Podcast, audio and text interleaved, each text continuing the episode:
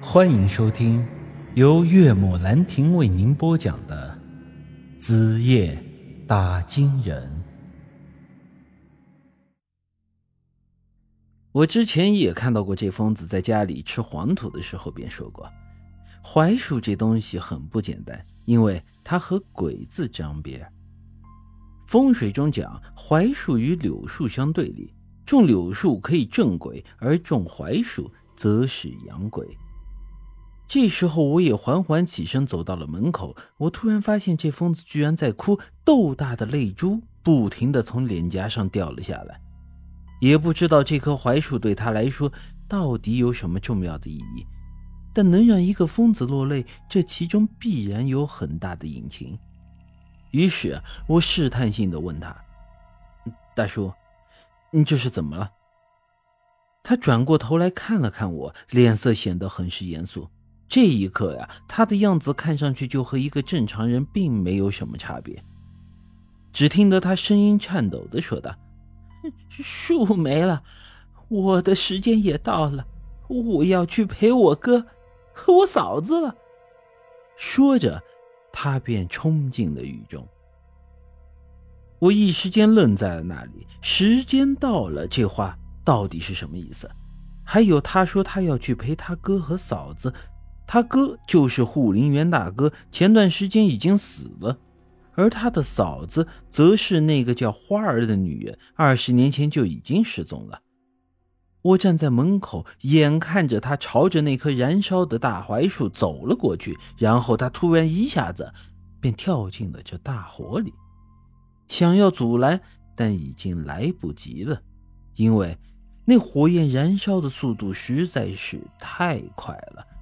张三石的身体一瞬间就被吞没了。赵志军在我旁边说道：“他真，这真他妈是个疯子呀！”不不对，陈大哥，你的羊皮卷还在他手里啊！我也是这时候才突然反应了过来。我操！说着，我也连忙朝着这大火冲了过去。这赵志军一把拉住了我：“别去，太危险了！”在风水中讲，由天雷而引发的大火被称之为天火。这种火和我们平时的大火有所不同，所以即便是在暴雨里也不会熄灭。赵志军说的没错，我这么冲过去确实是很危险。但是我的羊皮卷呀，这好不容易有些眉目了，羊皮卷要是毁了，这不全白搭了吗？我站在大雨里，眼睁睁地看着槐树在大火中燃烧。火并没有烧多久，这槐树就完全的化为了灰烬。这时候，雨也变小了。我呆愣地站在那里，整个人就像是傻了一样。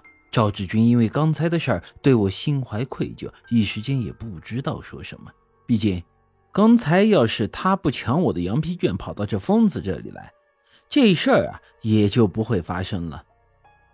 他缓缓走到我面前，说道：“哥，要不你还是把我腿给打断吧。”我皱了皱眉，完全不想搭理他。赵志军显得有些无地自容，望了望那槐树燃烧过后的灰烬，然后突然又对着我大喊道：“陈大哥，你看那是什么？”我朝着他的手指位置看过去，只见地上那截树桩灰烬之中有一个闪着金光的东西。我忙冲过去把那东西捡了起来，那是两张金箔一样的玩意儿，这大小就和我之前那两张羊皮卷是一模一样。金箔的边缘有一些细小的针孔，这正是我之前缝合羊皮卷的痕迹。我心里一惊，忙展开这金箔仔细看了看，只见上头有一些深色的图案，这正是之前羊皮卷上的地图和古文字。我一时间大喜，原来羊皮卷没毁。再细细一看，这金箔上的文字和羊皮卷似乎又有一些差异。虽然还是古文，但这时候我自己完全能看得懂了。我一时间是恍然大悟，原来之前那张羊皮卷只是一个外壳，这张金箔才是古卷的主体。而且羊皮卷还对这些文字起了一个加密的作用。之前我之所以看不懂那三分之二的文字，不是因为它太深奥，而是因为那些字的上面被加了一些其他的笔画，如此弄得让人看不懂了。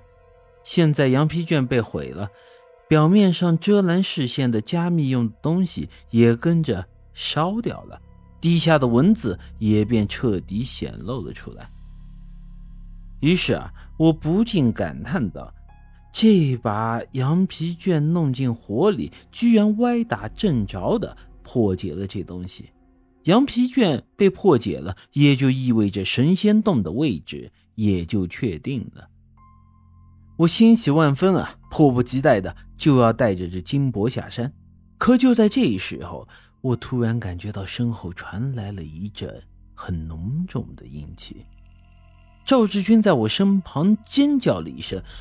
我猛地回头，只见窑洞后方的山坡上有一个穿着红衣、撑着红伞的女人，缓缓地朝着这边就走了过来。